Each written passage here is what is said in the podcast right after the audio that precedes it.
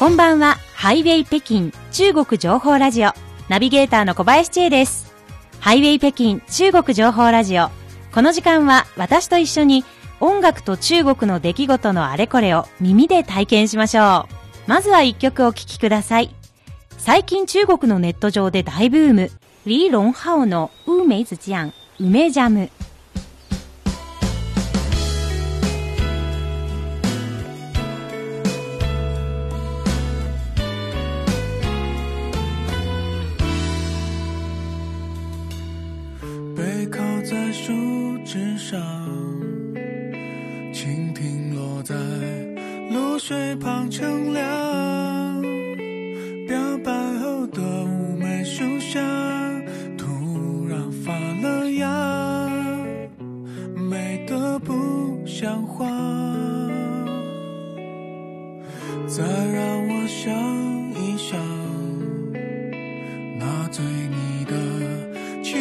怎么讲？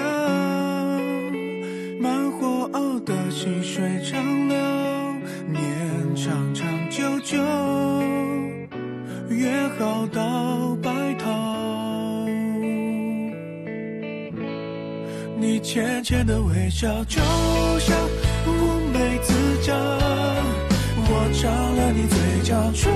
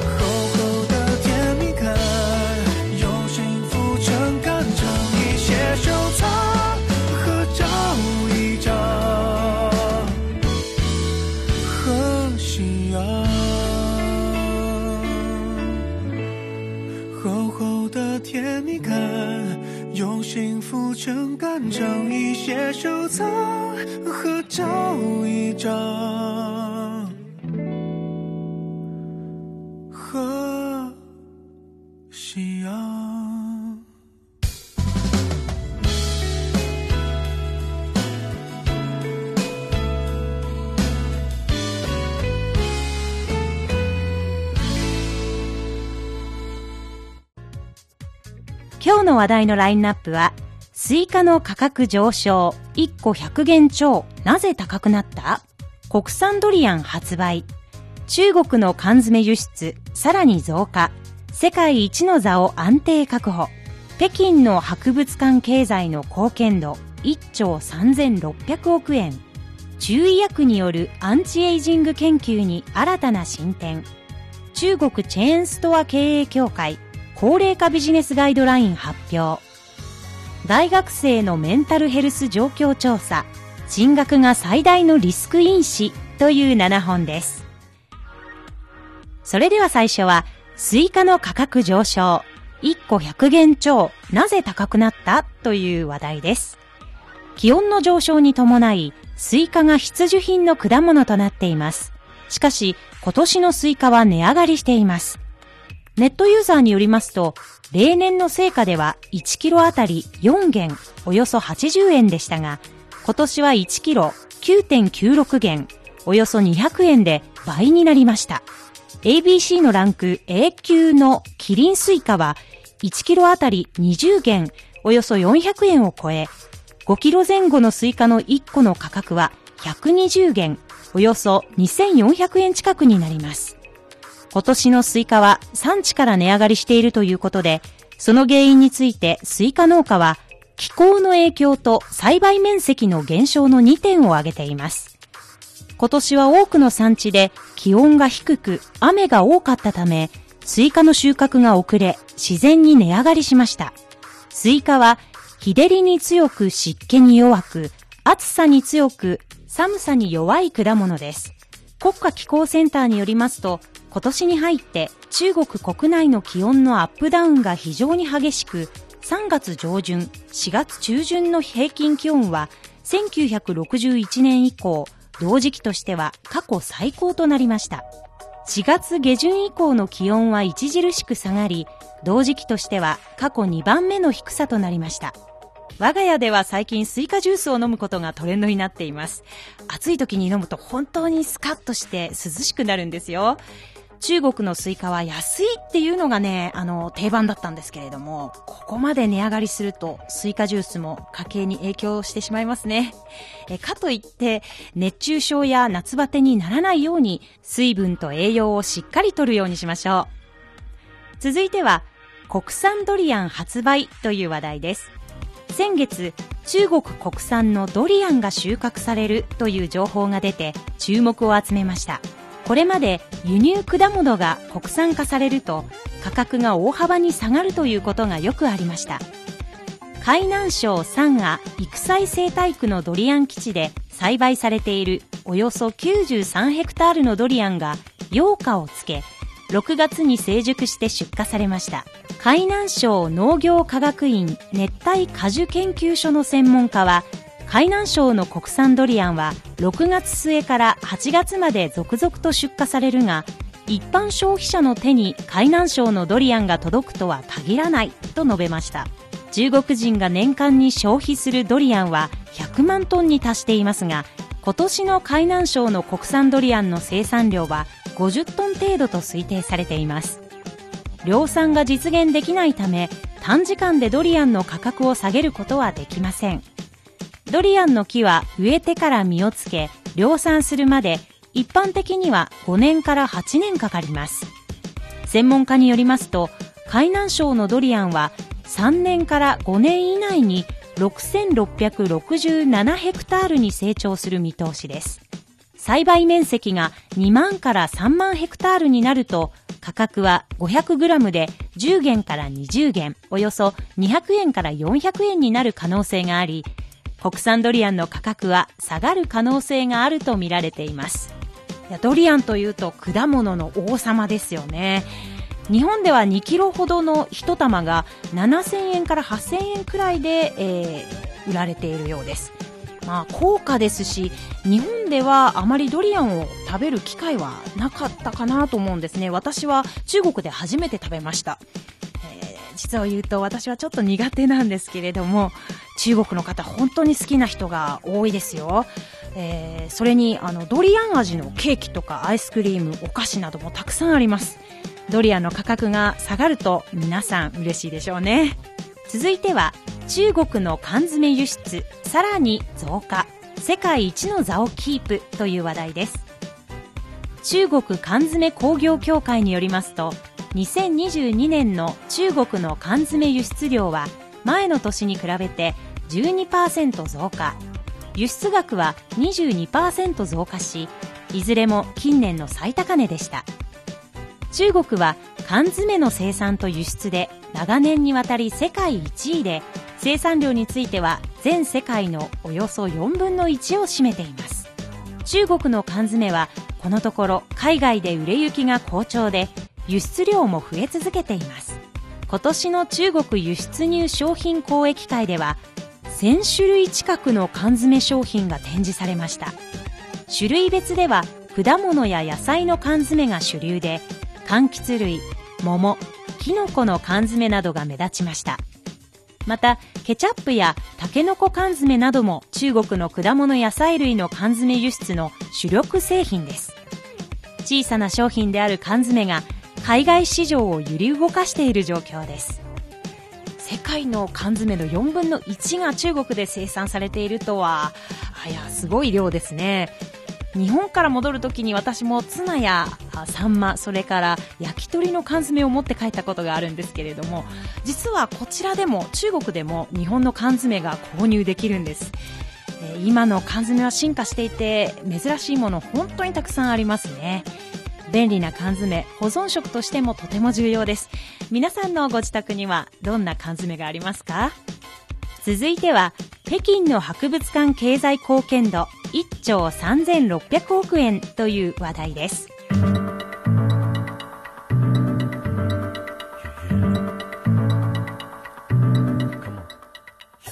お聞きの番組はハイウェイ北京。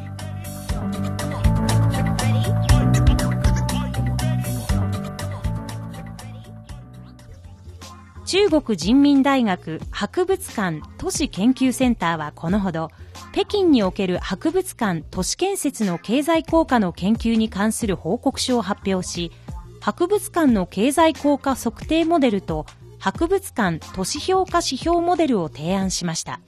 報告書では北京の博物館産業の近年の経済貢献が指数法による測定で年間600億元から700億元およそ1兆167億円から1兆3600億円程度で、博物館産業には依然として大きな経済効果をもたらす潜在力があると指摘されています。また、博物館都市の名を掲げる国内20以上の都市の政策情報と博物館の発展データを比較、分析した結果、北京の博物館産業は博物館の数、利用者の人数規模、収蔵品数、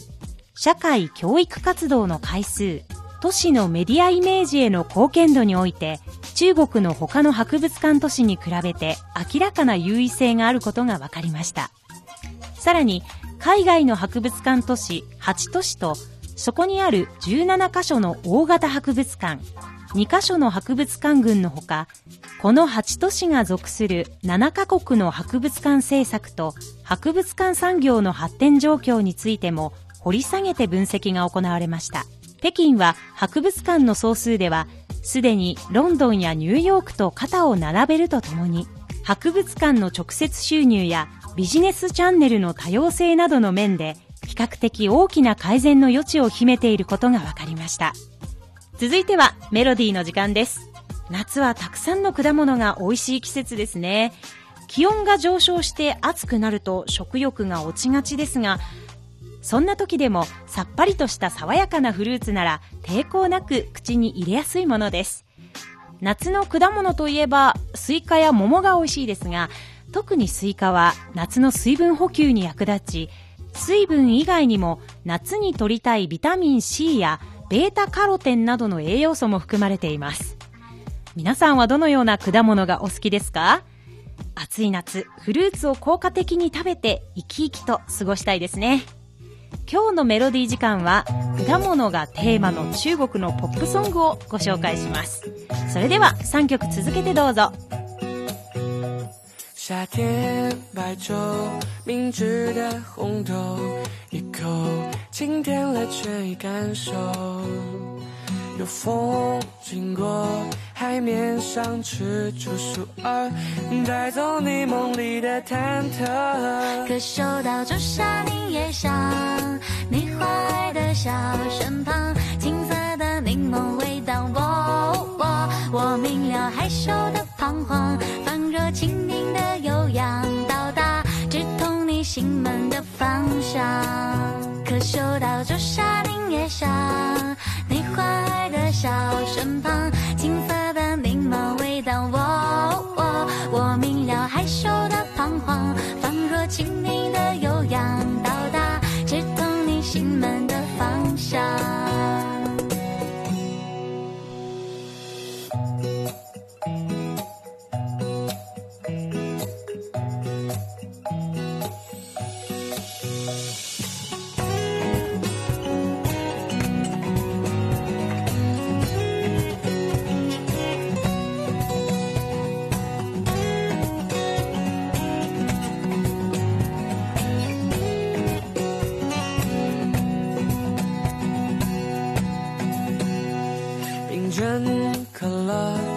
甜的芒果，一口拥抱全世界降落。有种诱惑，起个名字叫菠萝，看看你梦里有没有七彩虹。可嗅到朱砂柠叶香，你坏的笑身旁，金色的柠檬味道，我我我明了害羞的彷徨，放热方向。可嗅到朱砂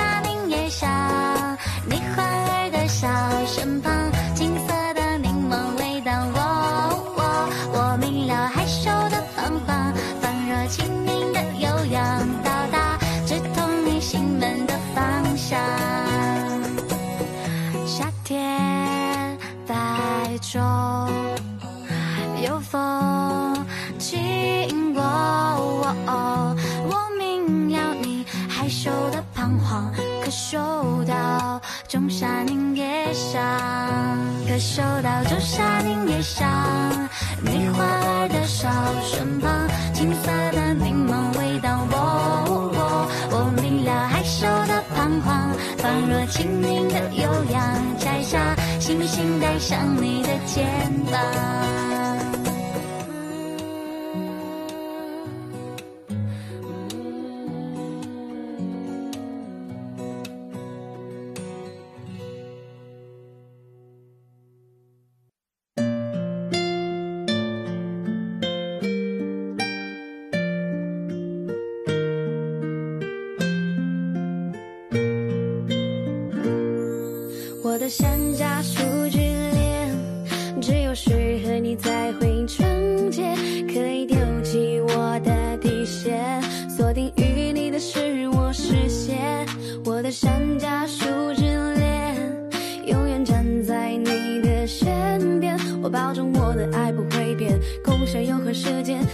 起舞翩翩。每次懊恼，在日相见恨晚。不管相隔的距离是长或是短，能在一起的时候不要快，只想慢。想和你有个孩子围着你团团转，世界变化不停，人潮川流不息。不在乎沉淀你肩膀上的经历，让你少份畏惧，还你一颗少女心。有一种超凡动力是为你而打爱你的坦诚像一面清澈的湖水，就算眼睛肿了，我也觉得世上你最美。许愿十年之后，你在我的枕边睡，我用我的嘴巴抚平你一天的疲惫，心里总有期待，所以过得度日如年。每天会关注你生活的片片面面。你说心里话的时候，我像在充电；不理睬的时候，我只能自己去找空间。我的山楂树之恋。只有适合你才会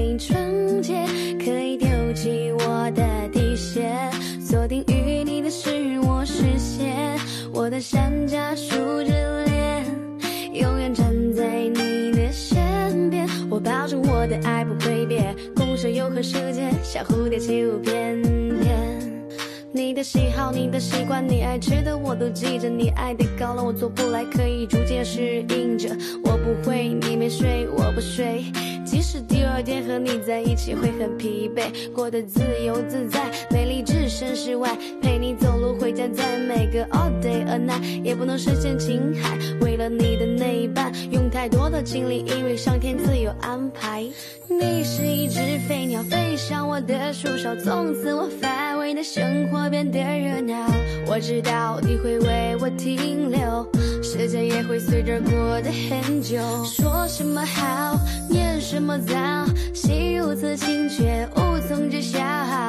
我怕来不及，我怕保不齐，山楂树下站的我和你，我的山楂树之恋。只有适合你才会纯洁，可以丢弃我的底线，锁定于你的是我视线，我的山楂树之恋，永远站在你的身边，我保证我的爱不会变，共享永恒世界，像蝴蝶起舞翩翩。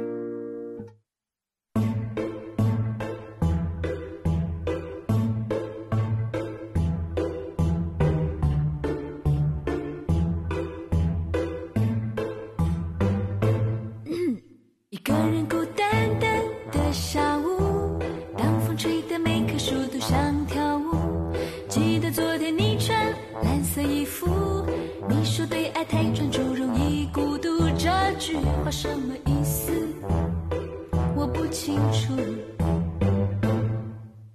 我爱上了云，爱上你，多么希望像你自由来去。原来星期天容易思念，反复看部电影，一遍一遍，孤独的流着眼泪，回忆太美。爱多美它总是酸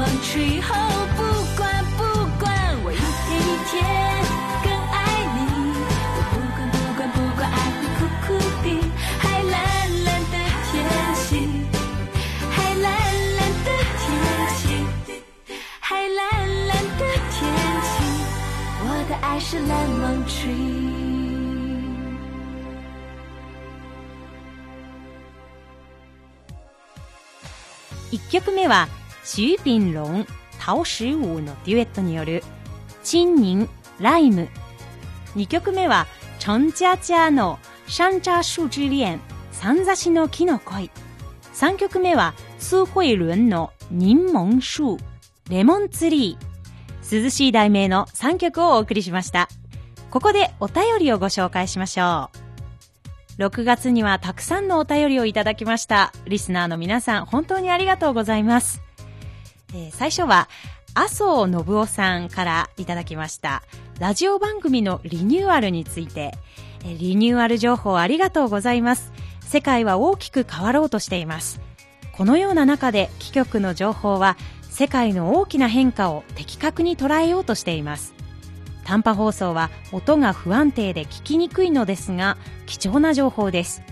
世界の動きで気になるときはとても頼りになります。これからもニュースなどの提供よろしくお願いいたしますということです。いや電波が不安定な中お聞きいただいて本当にありがとうございます。これからもどうぞよろしくお願いいたします。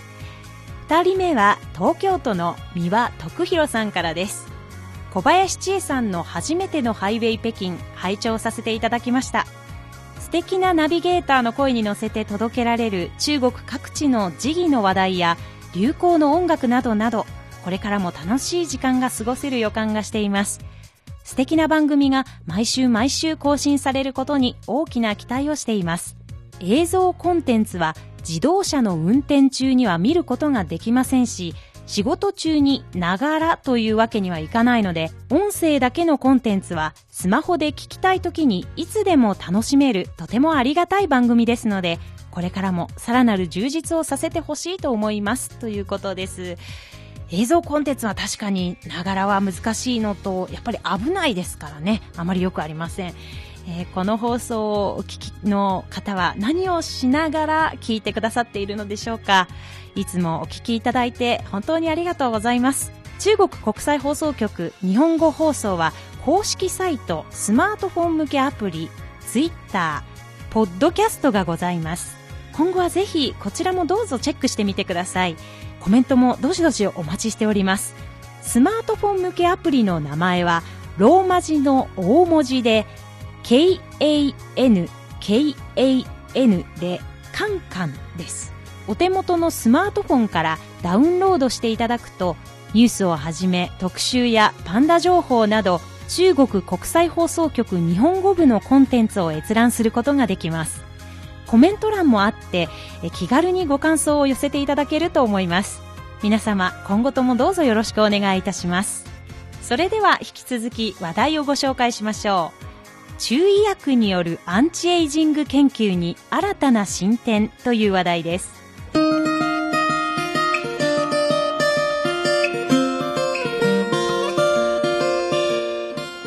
きの番組は、ハイウェイ北京 CRI 中国情報ラジオです。中国北部の河北省にある医北医薬研究院アンチエイジングプラットフォームによる研究論文ラズベリーやクコの実など8つの材料を主成分とする中医薬数字の8に子供の子でパーツによる腎臓機能向上がマウスの老化を遅らせるとともに健康寿命を伸ばすがこのほど国際医学分野の SCI 誌 Biomedicine Pharmacology に掲載されました。研究者は2年かけて哺乳類動物のライフサイクルに関する動物実験を行い動物の自然老化老化の加速器官の老化に関連する疾患について十分な研究を行いました。その結果革新的な中医薬が DNA メチル化による老化を逆転することで全体的な老化を遅らせる作用基準を初めて明らかにしました。この作用基準とは薬物が作用を発現するメカニズムのことです。中医薬は健康寿命を伸ばす臨床応用において大きな可能性を秘め加齢に伴う疾患の治療における作用基準の探索に新たな視点を提供しました。アンチエイジングに関する話題ということで中医薬また漢方に対する注目がますます集まりそうですね。それでは続いては中国チェーンストア経営協会高齢化ビジネスガイドラインを発表という話題です。中国のチェーンストア経営協会である連鎖経営協会はこのほど高齢化ビジネスガイドラインを発表し各チェーンストア経営企業に高齢消費者のニーズに合った製品とサービスを提供するよう求めました。ガイドラインは高齢者にサービスを提供する際の安全上のリスク要因を全面的に認識する必要があるとしています。高齢者優先または専用エリアの標識を設けるとともに高齢者向けのインフォメーションや決済休憩トイレ医療などへの迅速なアクセスを提供することを求めています。このほか営業エリアには老眼鏡や拡大鏡救急箱血圧計車椅子杖 AED などを設置するよう求めています。階段のある場所にはバリアフリーエレベーターを設置するとともに出入り口についても段差をなくし床面のスロープは平らに回収しなければなりません。また専用トイレを設置し滑り止め処理敷居の撤去手すりの設置 SOS ボタンの整備などを求めています。一足早く高齢化社会を迎えた日本にも同じようなことが適用されているなと感じますが高齢者ガイドラインで定められていることがしっかりと実現されるだけではなく社会が高齢者に対して対応していく環境の中でそれぞれ個人が高齢者への気配りと理解を深めていくことにつながっていけばなと思いますそれでは最後は大学生のメンタルヘルス状況調査進学が最大のリスク因子という話題です中国科学院心理研究所と社会科学文献出版社はこのほど、山東省や河北省など31の省の15歳から26歳の大学生8万人近くを対象に実施した心理調査の結果を共同で発表しました。それによりますと、進学は大学生のメンタルヘルスに影響を与えるリスク因子で、学生は大学受験を経て大学に進学しても将来に対して大きなプレッシャーを感じていることが分かりました。調査結果によりますと、大学生の主なプレッシャーの源は、学業の負担が重い、ホームシック、自分に向いている仕事がわからないで、いずれもキャリアプランやライフプランと関係があります。前科生のうつや焦り、睡眠の質、自己評価などのメンタルヘルス状況は本科生より良好であることも分かりました。いや少しずれるかもしれませんが中国の学生っていうのは受験勉強に影響するということで大学に進学するまでは恋愛を禁止されて大学に入ってからは今度は結婚相手を早く探しなさいと言われると以前私の知り合いが言っていました。まあ確かに恋愛に対するプレッシャー少なからずあると思います。その上就職など考えることは山積み。この記事で言いますと、大学院進学のストレスということですけれども、まあ、やっぱり、あの、無理しないで、まずは大学生活を楽しんだり、興味のあるものに打ち込んだりしてみるというのも一です、一つですよね。学生時代というのはやはりすごく貴重な時間です。将来は不安だけれども就職しないで自分の進みたい道に進んでこれまでなんとか生きてこられた私としては頑張れる時は目の前のことにとにかく頑張る。頑張れない時は自分を許してやって休む。そしてまたなんとなくやっていくという、え、感じでいいのではないかなと思います。その過程で自信は持てないかもしれないですけれども、自分をどこかで信じてあげて、気長に前に進んでいってほしいと思います。悩みを共有できる人がいるのが一番ですけれども、それぞれの心の逃げ場も持ちながら、心の健康も気遣ってあげましょう。ハイウェイ北京中国情報ラジオお別れの時間がやってきました。最後にこの曲でお別れです。中国大陸出身の男子ユニット、お箸兄弟のシャオピングを小さいリンゴ。中国で爆発的人気になった歌いやすく、覚えやすく、盛り上がりやすい曲です。それでは皆さん、また来週。再见。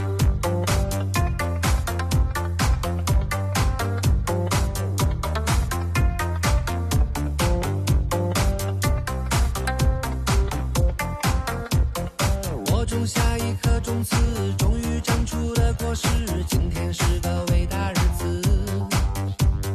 摘下星星送给你，摘下月亮送给你，让它每天为你升起。变成蜡烛燃烧自己，只为照亮你。把我一切都献给你，只要你欢喜。你让我每个明天都变得有意义。生命虽短，爱你永远不离不弃。的每